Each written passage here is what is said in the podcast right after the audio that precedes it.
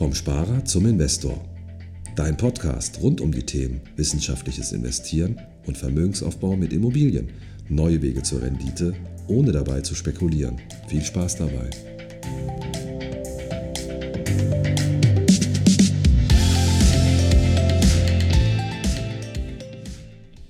Herzlich willkommen zum neuen Podcast vom Sparer zum Investor. Heute geht es hoch hinaus, das hatte ich schon bei Instagram angekündigt und äh, die einen oder anderen haben sich vielleicht gefragt, Mensch, äh, was wird's denn? Und die lustigste Antwort war der Astronaut.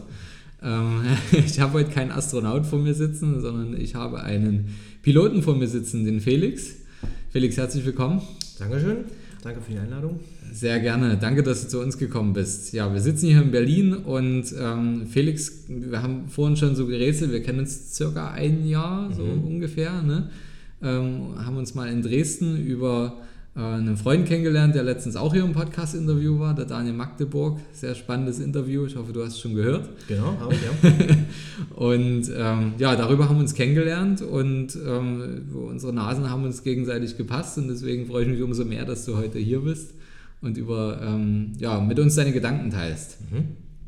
Felix, äh, jetzt habe ich ja schon angekündigt, du bist Pilot. Das ist ja ein Job, wo ähm, ja, man hoch hinauskommen kann. Mhm. Und ähm, das ist vor allem ein Job, mit dem nicht so viele Leute in Berührung kommen. Also ich glaube, es gibt, gibt viele Leute, die nicht so das, dieses Gefühl kennen, wie, wie du arbeitest. Das ist ja schon was Außergewöhnliches.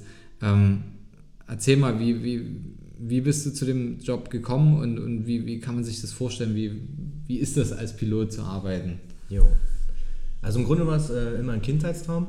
Ich äh, bin in Frankfurt-Oder aufgewachsen und meine Eltern sind klassisch DDR-Bürger, nicht in der Lage gewesen, zu, groß zu reisen. Genau als die Mauer gefallen ist, bin ich zur Welt gekommen und wir waren viel unterwegs. Und ich dachte, das wäre schön, wenn man das als Lebensstil, als Lebensinhalt auch beruflich machen kann.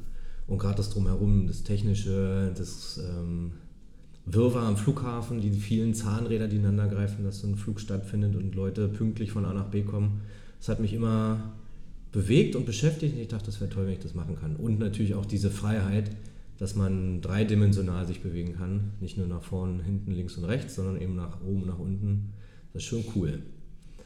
Ähm, und da hatte ich mich während des Abiturs bei der Lufthansa beworben gehabt, was damals leider nicht geklappt hat. Jetzt im Nachhinein muss ich sagen, glücklicherweise. Warum komme ich bestimmt nochmal drauf zurück. Ähm, und äh, während meines sozialen Jahres habe ich mich dann bei einer anderen Airline beworben und konnte dort die Ausbildung in-house machen. Was bedeutet, die wurde vorfinanziert zu einem Großteil und einen gewissen Teil darf ich jetzt innerhalb von sechs Jahren zurückzahlen. Das wird quasi vom Lohn abgezogen. Mhm. Die Ausbildung ging da 18 Monate, teilweise hier in Europa, teilweise in äh, den Vereinigten Staaten. Äh, das war eine sehr lehrreiche Zeit, eine sehr coole Zeit.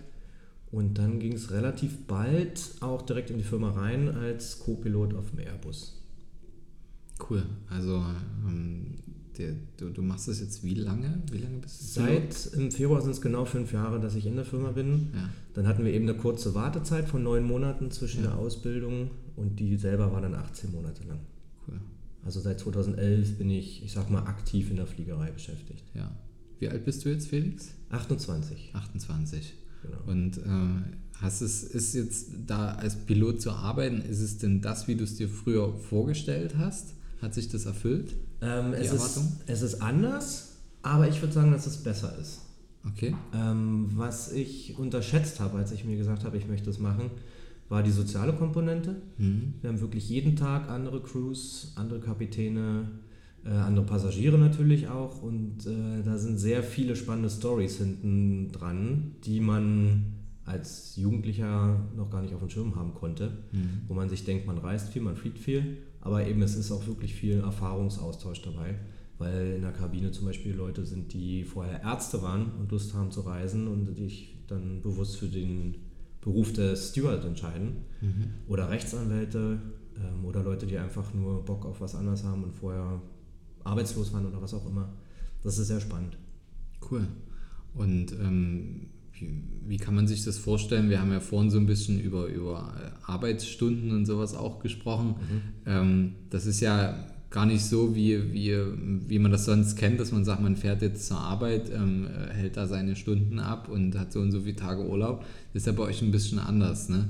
Ähm, ist das eine große Herausforderung für dich, gerade so die soziale Komponente, da mit, mit Freunden und hast ja auch eine Partnerin, da zusammenzukommen? Ähm, ja, ich würde sagen, das ist ähm, herausfordernder als in anderen Berufen, grundsätzlich. Was bei mir jetzt noch dazu kommt, ist, ich habe mich bewusst dafür entschieden, trotzdem in Berlin wohnen zu bleiben und dann zu pendeln. Mhm. Also ich muss quasi immer zu meinem Einsatzort, muss ich fliegen. Oh, ich könnte auch Auto fahren, aber es geht ja noch länger. Äh, dann fliege ich da runter und habe in der Regel vier bis fünf Tage am Stück arbeiten und dann zwei bis drei Tage frei, manchmal auch ein bisschen mehr. Das hört sich jetzt grundsätzlich an wie eine normale Arbeitswoche. Mhm. Nur was, glaube ich, was mir selber auch nicht so bewusst war, viele Sachen, die man sonst zu Hause nach Feierabend machen kann, die kannst du dann wirklich nur in deinen freien Tagen machen. Mhm. Ähm, Feiertage oder Ferien, Weihnachten, das sind für uns ganz normale Arbeitstage. Das wird auch vertraglich nicht anders berücksichtigt. Was aber dazugehört. Man hat ja dann ein Gesamtpaket unterschrieben und wusste, dass das so läuft. Von daher bin ich da jetzt auch nicht böse. Aber eben, das sind so ein paar Herausforderungen, wie gestalte ich jetzt mein Weihnachtsfest, mein Silvesterfest mit Familie und Freunden. Äh, wo bin ich da überhaupt?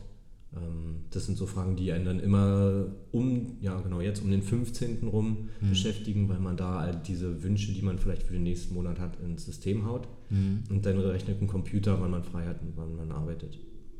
Das macht kein Mensch mehr, das wird alles. Nee, die checken das nur noch. Also okay. es kann sein, dass der Computer irgendwas ausspuckt, was illegal ist. Ja. Wobei, nee, das wird er nicht, aber was vielleicht nicht, ähm, nicht sehr sinnvoll ist, ja. vor allem wenn es um Müdigkeit geht.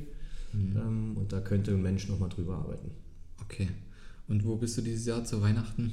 Weiß ich noch nicht. Weiß ich noch nicht. Wir haben jetzt ähm, eben mit der Partnerin zusammen eingegeben, dass wir Weihnachten gern frei hätten. Mhm. Und wir haben glücklicherweise auch eine Übernachtung in Berlin. Mhm. Äh, da kann ich dann in der Regel nach Hause gehen und da haben wir für Silvester eben genau diese Übernachtung gewünscht. Mhm. Das hat letztes Jahr schon gut funktioniert. Ähm, und wir hoffen, dass es dieses Jahr wieder so wird. Hat natürlich auch immer ein bisschen den Beigeschmack, dass man dann nach 0 Uhr ein bisschen aufpassen muss, wenn man natürlich am nächsten Tag arbeitet. Mhm. Dann drücke ich die Daumen, dass das klappt. Ja, schauen wir mal. schauen wir mal. Ähm, jetzt hast du ja immer ein, ein, ein, ganz, ganz, ich kann mich noch entsinnen, als wir uns kennengelernt haben, hast du mir gesagt, dass das, ähm, oder beziehungsweise ich habe dich gefragt, ist das immer noch was Besonderes? Also wenn ich im Flieger sitze, für mich ist es was Besonderes, wenn die Sonne aufgeht und man sieht so, äh, wie unser schöner Planet angestrahlt wird. Ist es für dich immer noch so? Ja. Ja. Auf jeden Fall. Ich habe auch immer das Handy direkt neben mir. weiß gar nicht, ob ich das erzählen darf, aber gerade jetzt zu der Jahreszeit, ähm, wo man oft durch Nebel fliegt und dann oben draus sticht. Auf, äh, auf der Erde sieht es so aus, als wäre es eigentlich noch Nacht. Ja. Und dann sticht man durch die Wolken durch und hat diesen Sonnenaufgang. Das ist eigentlich immer wieder ein äh, Foto wert. Ja. Gerade äh, im Bereich der Berge. Die Alpen sind wunderschön. Ähm, über Meer, Barcelona habe ich gern. Das mhm. sieht äh, jedes Mal phänomenal aus. Cool. Also es begeistert dich immer noch. Immer wieder, ja. Ja. Also kann man sich einfach nicht satt sehen. Mhm. Ja, cool. Klingt blöd, aber ist effektiv so, ja. Ist wirklich so. Ähm, wo, wo, fliegst du aktuell? Wo bewegst du dich so in der Luft? Momentan bin ich ähm, auf der kurzen Mittelstrecke unterwegs. Mhm. Das sind eigentlich alle europäischen Großstädte. Mhm. Im Sommer dann ab und zu Feriendestinationen. Und ab März darf ich auf die Langstrecke wechseln. Das sind äh, ungefähr sechs bis acht Wochen Kurs nochmal und so ein paar Simulatorübungen. Und dann, ich meine, acht Rotationen quasi, äh, wo man dann auf der Strecke schon eingesetzt wird, aber noch jemand dabei ist, mhm. der einem über die Schulter guckt und dem man sich wenden kann, wenn man noch Fragen hat. Und so, also sollte das eigentlich von Ende März bis Juni etwa gehen. Das heißt, jetzt aktuell bist du noch viel in Europa unterwegs mhm. und dann ab März, äh, beziehungsweise ja, also ab März dann in der ganzen Welt. Genau. Cool. Ja. Richtig. Spannend. Und äh, Felix, ich glaube, was, was äh, viele interessiert, ist, ähm, wenn man so diesen, also wenn man das so hört, ne, man, man, man kriegt ja auch da wirklich Lust drauf und Pilot ist ja, glaube ich, auch ein großer Kindheitstraum von, von vielen jungen Menschen und ähm, was, was sind so diese Zugangsvoraussetzungen, dass man sich da bewerben kann oder dass man die Chancen erhöht, ein Pilot zu werden? Da ist, glaube ich, gerade viel im Umbruch, zumindest was ich so aus der Fachpresse, sage ich mal, lese. Früher ging der klassische Weg über, über die Lufthansa, dass man sich beworben hat, ein strenges Assessment machen musste, wo viele eben rausgefallen sind. Aber dafür hatten sie dann eine vorfinanzierte Ausbildung und eine Übernahmegarantie quasi. Mhm. Beziehungsweise den äh, Rückhalt, dass wenn man doch nicht übernommen wird, dass man die Ausbildung nicht zurückzahlen muss. Mhm. Und jetzt entfernt sich die Lufthansa davon extrem und äh, eine andere große Airline haben wir ja leider nicht mehr die sowas stemmen könnte, sodass man jetzt eigentlich den Weg äh, trotzdem noch über Lufthansa gehen kann, aber auch über jede andere Flugschule. Mhm. Äh, in, in, Dresden, in Berlin, da sind einige Anbieter, wo man quasi anfängt, seine Ausbildung macht äh, zum Privatpiloten, ein paar Stunden sammelt, die nächste Lizenz und die nächste Lizenz und irgendwann kann man sich dann bei einer großen Airline bewerben und sagen, hier, schaut, ich habe die Lizenz, ich habe die Anzahl von Stunden und würde jetzt gern auch damit Geld verdienen. Mhm. Und ähm, das finde ich eigentlich nicht so elegant, weil du wurdest nie irgendwie gescreent oder hast ein Assessment gemacht, ähm, was dir bescheinigt, dass du den, das Zeug dazu hast, sondern wenn du jetzt das Geld hast, kannst du diese Ausbildung machen und vielleicht irgendwo anfangen, vielleicht aber auch nicht.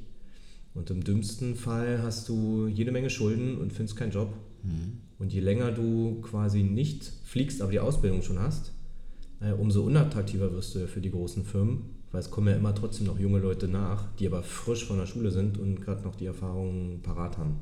Okay. Ähm, kann man das so, also kann man das ungefähr pauschal sagen, wenn man jetzt sagt, man will so eine Lizenz erwerben, was, was sowas in etwa kostet? Also kannst du es ungefähr sagen? Mhm. Ähm, also die Lufthansa, wie gesagt, bietet ja immer noch an, sodass ja. man aber selber zahlen muss. Ja. Und äh, die haben, glaube ich, zwei Modelle zwischen 60.000 und 80.000 Euro. Hm. Und das ist dann aber nur die Grundausbildung und was dann noch in die Typenzulassung investiert werden muss, das übernimmt dann in der Regel die Firma. Okay, ja. Also ich glaube mit ja, 65, 70 sollte man schon rechnen. Plus eben die Lebenshaltungskosten, weil wenn man das in 18 bis 24 Monaten machen will, man in der Regel dann neben keine Zeit zum Arbeiten. Hm. Okay. Also ist schon, ist schon eine Hausnummer, ne? Also man muss sich schon wirklich für den Weg entscheiden. Ja.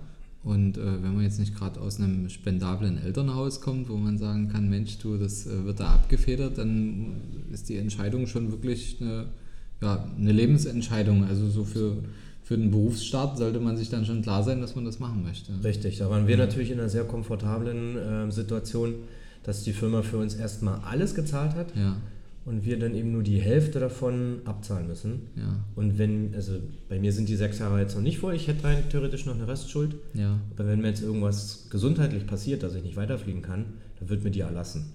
Okay. Und da bin ich schon relativ risikoarm unterwegs. Ja.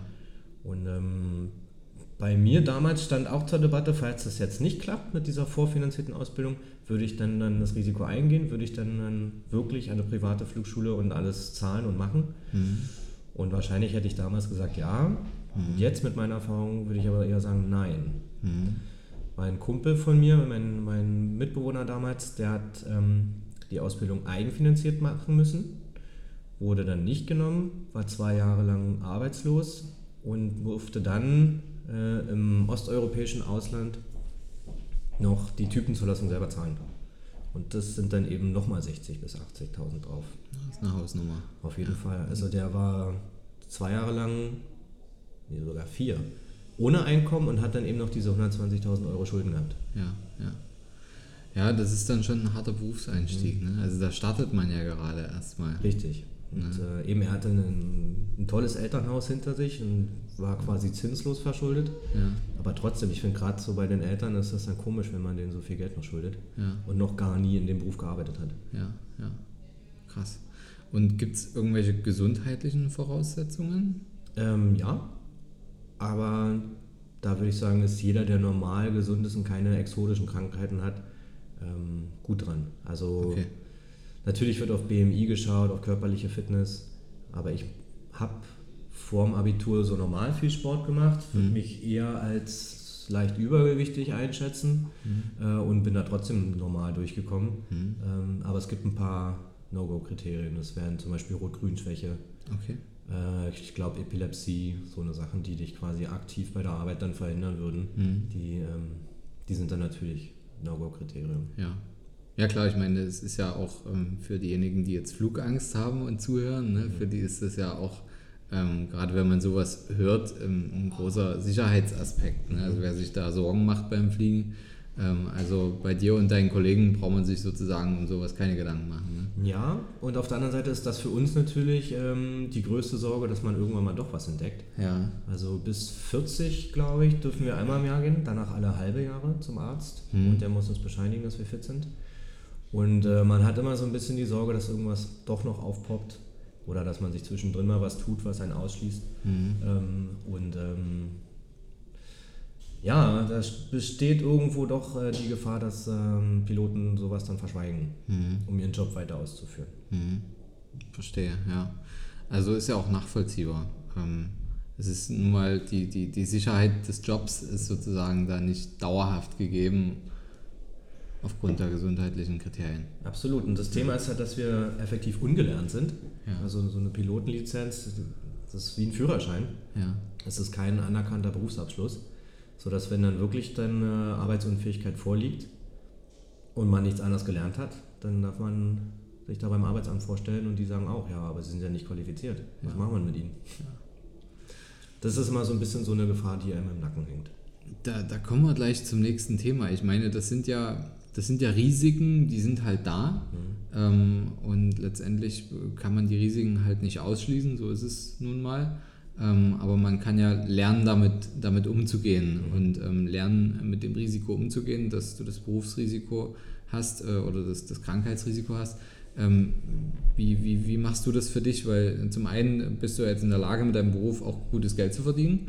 Ähm, hast du auch für dich Techniken oder Systeme entwickelt, wie du, wie du dein Geld behältst für, ich sag mal, für so einen Fall? Weil dann stehst du ja auch erstmal da. Ne? Ja, genau. Ähm, also auf der einen Seite sind wir durch die Firma recht gut abgesichert. Wenn wir jetzt da ausscheiden, würden die, ich meine, fast zwei Jahre uns äh, einen hohen Anteil des Lohns weiter zahlen, dass man mal zumindest über die Runden kommt. Und, und das ist relativ neu jetzt bei uns, die äh, haben so ein ähm, Ausbildungsprogramm, das genau in dem Fall ähm, sie dir dann einen Studienplatz besorgen, sich die, äh, dich da finanziell unterstützen, dass du dich sozusagen weiterbilden kannst. Die Frage ist, macht man das mit 50 auch noch? Nochmal einen neuen, eine neue Ausbildung anzufangen. Und äh, für den Fall gibt es ähm, Berufsunfähigkeitsversicherungen, sogenannte Loss of License Versicherungen, explizit für Piloten, sind in der Regel sehr teuer. Und äh, ich hatte über meinen Finanzberater mich mal informiert, was das jetzt effektiv für mich bedeutet. Und dadurch, dass ich da als äh, so junger Anwärter reingekommen bin, zahle ich relativ wenig. Also wesentlich mehr als bei einer normalen Berufsunfähigkeitsversicherung. Aber eben, ich habe da ganz schön Schiss vor, dass das irgendwann mal sein könnte. Ja, ja. Und habe mir gesagt, das Geld zahle ich und bin dafür aber zumindest abgesichert, wenn ich jetzt später nochmal krank werden sollte.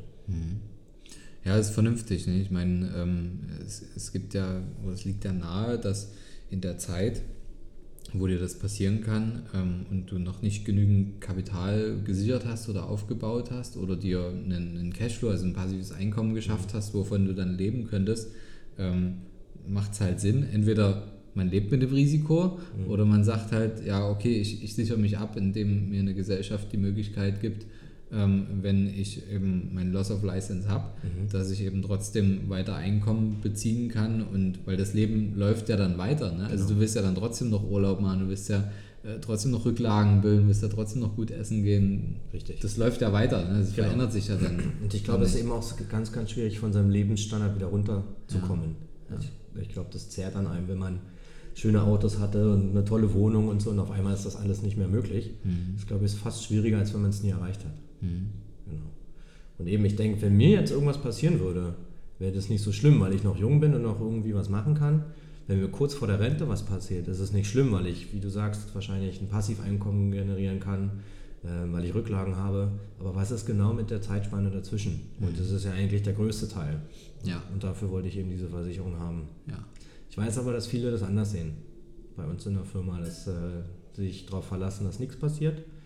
Oder eben davon ausgehen, dass man dann doch noch irgendwo unterkommt. Wie machst du das? Ähm, zum einen hast du jetzt sozusagen die, die äh, Versicherung oder die Absicherung Und ähm, auf der anderen Seite hast, hast du dir trotzdem irgendwie ein System geschaffen, ähm, wie, du, wie du dein Einkommen nicht nur generierst. Also es gibt ja so eine schöne Story, ähm, äh, kurz vor der, vor der Bankenkrise damals, 2008, ähm, gab es ganz, ganz viele Banker, die unheimlich und unwahrscheinlich viel Geld verdient haben und haben jahrelang so viel Geld verdient, wie sich kaum einer vorstellen kann. Und dann kam die Finanzkrise, die haben ihre Jobs verloren und waren pleite. Mhm. Obwohl sie jahrelang oder teilweise jahrzehntelang so viel Geld verdient haben. Ähm, und das lag halt daran, dass es halt alles rausgeschleudert haben. Ne? Und das ist ja ähm, unvorstellbar, wenn man da ein kleines bisschen Vernunft walten lässt, ne? dass man sich ja eigentlich auch in, in ja, wenigen Jahren, wenn man das clever anstellt, sich so weit absichern kann finanziell, dass man mit sowas auch leben könnte, mit so einem Risiko. Hast du da für dich schon Lösungen geschaffen? Wie, wie, wie machst du das für dich? Mhm.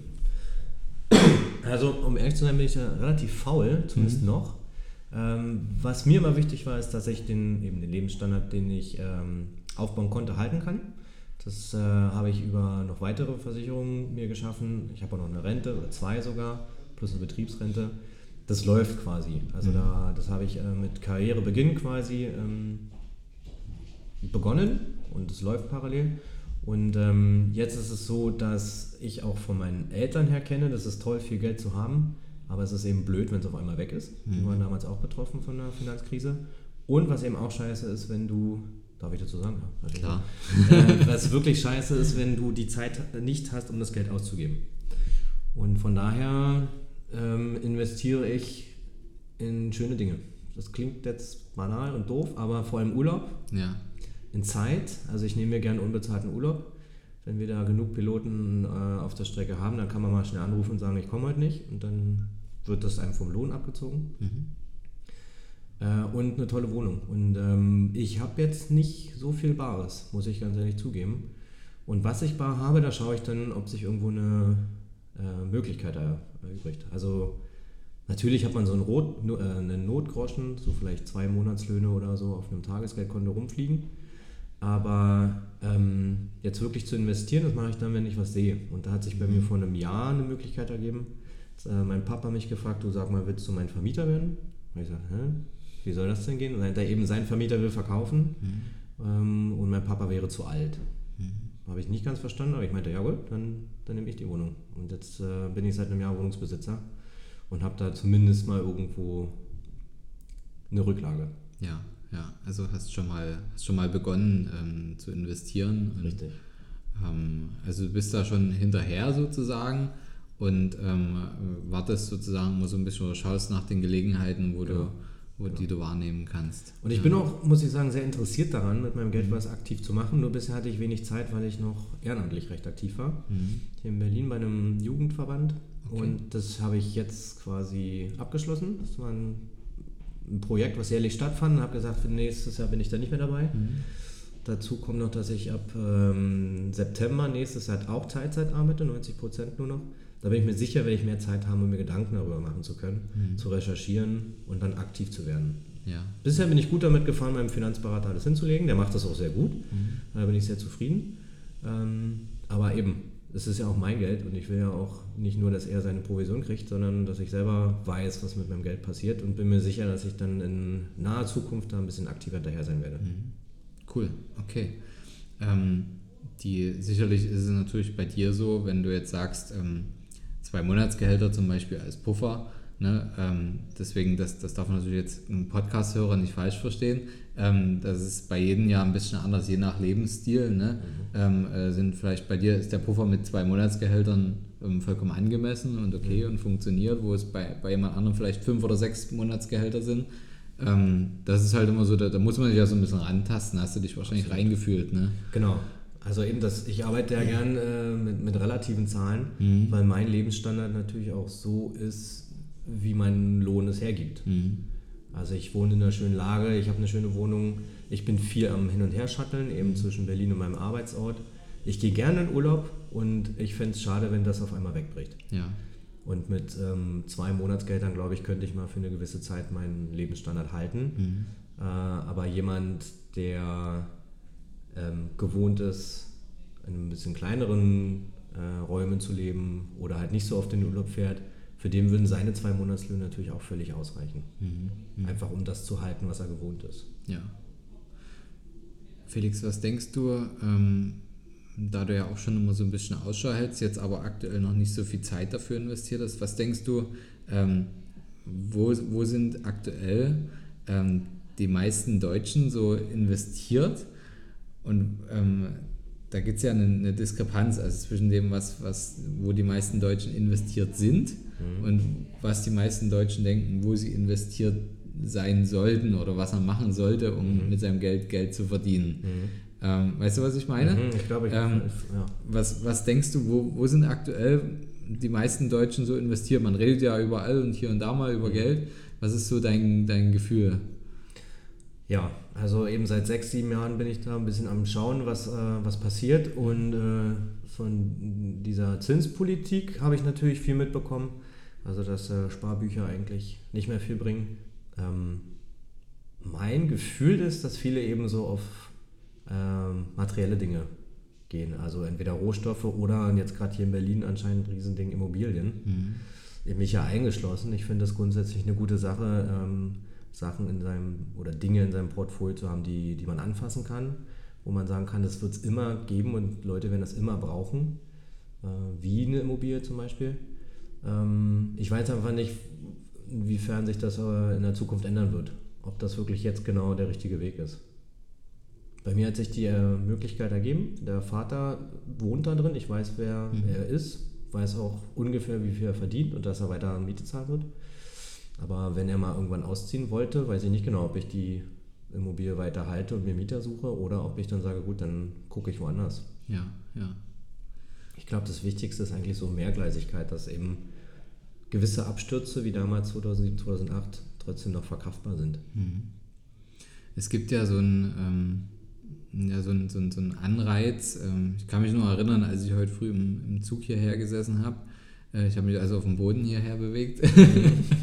ähm, da gibt es ja so einen, so, einen, so, einen, schönen Spruch und der, den finde ich auch sehr, sehr wahr. Es ist wichtig, mit seinen Investments ähm, so aufgestellt zu sein, dass du in jeder Marktlage flüssig bist. Mhm. In Bezug auf, müsste man jetzt auf seine Investments zurückgreifen. Ja. Und ähm, wenn du natürlich jetzt ähm, auch sagst, ne, Immobilien, ähm, klar bewegen sich ähm, Märkte in gewissen Zyklen.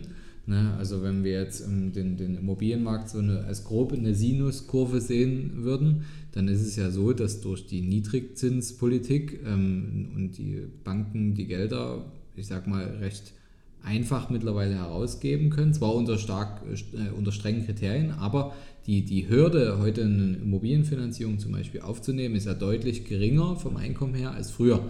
Und ähm, es ist ja so, dass wenn in einem Markt das Angebot gering ist, die Nachfrage hoch ist, mhm. dass dann die Preise am Steigen sind. Und ähm, es ist ja so, wenn das Angebot hoch ist und die Nachfrage gering ist, dass die Preise eher am Sinken sind. Genau, ja. Und ähm, klar kann man natürlich aktuell wirklich sagen, dass in absoluten A-Lagen, also in diesen Top-Lagen, die Preise wirklich sehr, sehr, sehr hoch sind.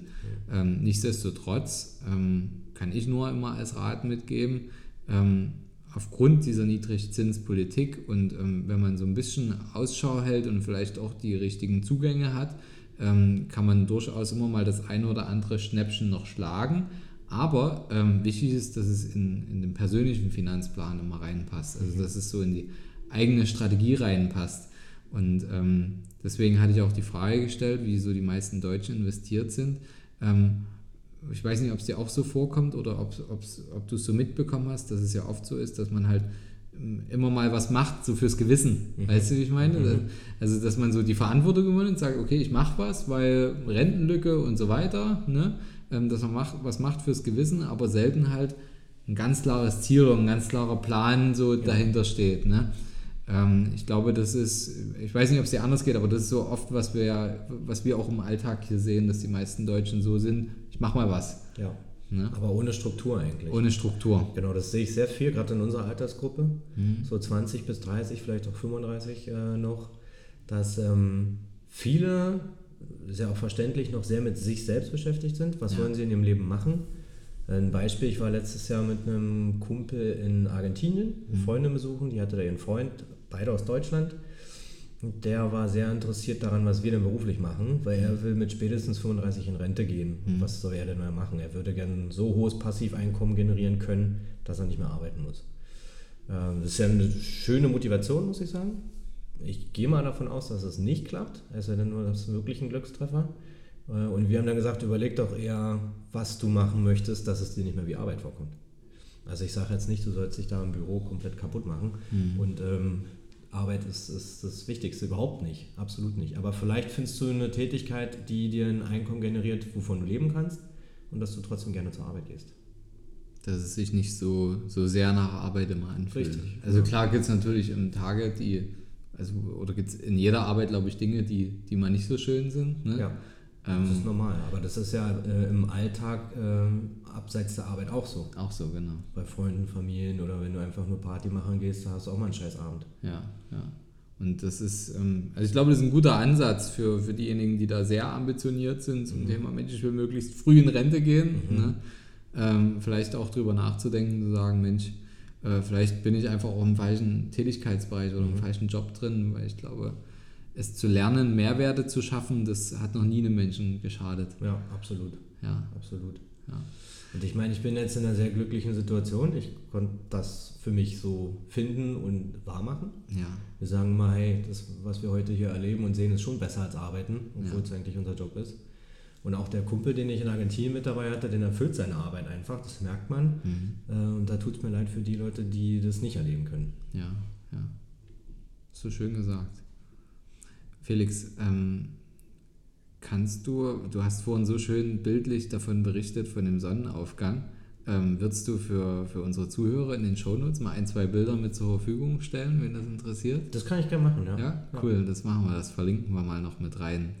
Ähm, wenn jetzt jemand sagt, ich will diesen, diesen Weg auch gehen, ich möchte auch gerne Pilot werden, ähm, hast du so drei, vier Tipps, wo du sagst, beachte die Dinge und dann funktioniert es oder dann hast du Spaß dabei? Mhm. Äh, ich würde auf jeden Fall eine Zeit äh, weg von zu Hause verbringen, Mhm. dass man mal sieht, wie das ist. Das muss ja jetzt nicht unbedingt ein Jahr sein, aber mal so, gerade wenn man in einer Partnerschaft ist, wie verhält sich das? Wie wirkt sich das auf meine Beziehung aus, wenn ich eben fünf Tage am Stück weg bin, dann nur noch zwei Tage zu Hause etc. Ähm, sich darüber Gedanken machen, ob man das so will, weil den Impact, den der Job auf, auf das Privat- und Sozialleben hat, ist schon enorm, muss man schon sagen. Ähm, dann gibt es ähm, Software und Bücher, die einen so ein bisschen auf diese Assessments, wenn man an eins macht, vorbereitet. Mhm. Ähm, und wenn man die mal durcharbeitet, kriegt man schon halbwegs gut mit, ob man das Zeug dazu hat. Und wenn es nicht sein soll, dann soll es leider nicht sein. Also ich glaube, der größte Fehler, den man machen kann, ist, dass man sich so sehr darauf versteift, diesen Job ausüben zu wollen, dass man dann verpasst zu sagen, nee, das geht nicht, ich muss mir was anderes suchen. Äh, Und dann würde ich wirklich recherchieren, nicht nur in Europa, sondern vielleicht auch drüben in Amerika oder äh, äh, im Sandkasten, wie wir sagen, dann im Golf, äh, Arabien, ob es da nicht Möglichkeiten gibt, dass man eben doch vorfinanziert diese Ausbildung machen kann. Dass es in Deutschland selten bis gar nicht mehr gibt. Genau, also Ja. eben so tief drin stecke ich ja nur auch nicht mehr, weil ich jetzt seit, seit äh, sieben Jahren dabei bin und mir über sowas nicht mehr so Gedanken machen muss. Aber gerade vorgestern habe ich so einen Bericht gelesen, dass die Lufthansa eben jetzt auch umgeschwenkt ist auf eigenfinanziert und da würde ich mal genau hingucken, was bedeutet das genau. Und auch diese zwei Programme, ich habe gelesen, entweder macht man den einen Schritt und zahlt ein bisschen weniger für die Ausbildung, kann aber dann nur für Eurowings, Austrian etc. fliegen. Äh, Oder man zahlt drauf und ist dann vorgesehen für die Lufthansa Passage, die natürlich bessere Verträge haben. Ja. Okay. Drei Tipps haben wir mitgegeben. Dann würde ich sagen, ich glaube, es wird eine Menge Fragen geben, ist so mein Gefühl. Ähm, eine Menge interessierte Leute werden ähm, eine Mail schreiben und ähm, nochmal ein bisschen tiefer reingehen, weil mir ging es jetzt selber auch schon so. Ich hätte auch nochmal an der einen oder anderen Stelle gerne nachgehakt. Ich sehe nur, dass wir hier schon eine ganze Menge Zeit verbracht haben. Und ähm, Felix, wenn es viele Fragen gibt, wärst du bereit, dass wir das nochmal fortsetzen? Ja, gerne. Cool. Also entweder auch per Podcast oder wenn es per E-Mail kommt, weiterleiten. Ja. Äh, Ich bitte einfach ein bisschen um Geduld. Manchmal komme ich nicht dazu, das ganz spontan zu beantworten. Das ist vollkommen okay, denke ich. Super. Super. Vielen Dank, dass du dir Zeit genommen hast, dass du uns heute besucht hast. Mhm. Und ähm, ja, wenn dir die Folge gefallen hat, dann hinterlass uns auch gerne eine 5-Sterne-Bewertung, auch für den Felix. Schreib uns deine Fragen, schreib uns deine Nachrichten. Und äh, wenn du jemanden kennst, der auch äh, den, diesen Traum als äh, Pilot, äh, den Pilot als, als Beruf zu wählen, dann schick das auch gerne mal weiter, teil die Podcast-Folge. Und ja, bis zum nächsten Mal, wenn es wieder heißt, vom Sparer zum Investor.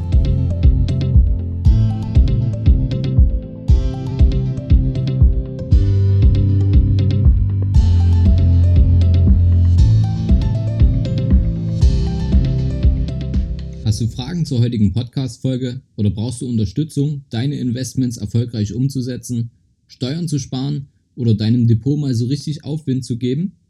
Dann schreib mir gerne eine Mail an schuster at capitalreinvest.de. Die Mail findest du auch nochmal in den Show Notes. Ich freue mich von dir zu lesen.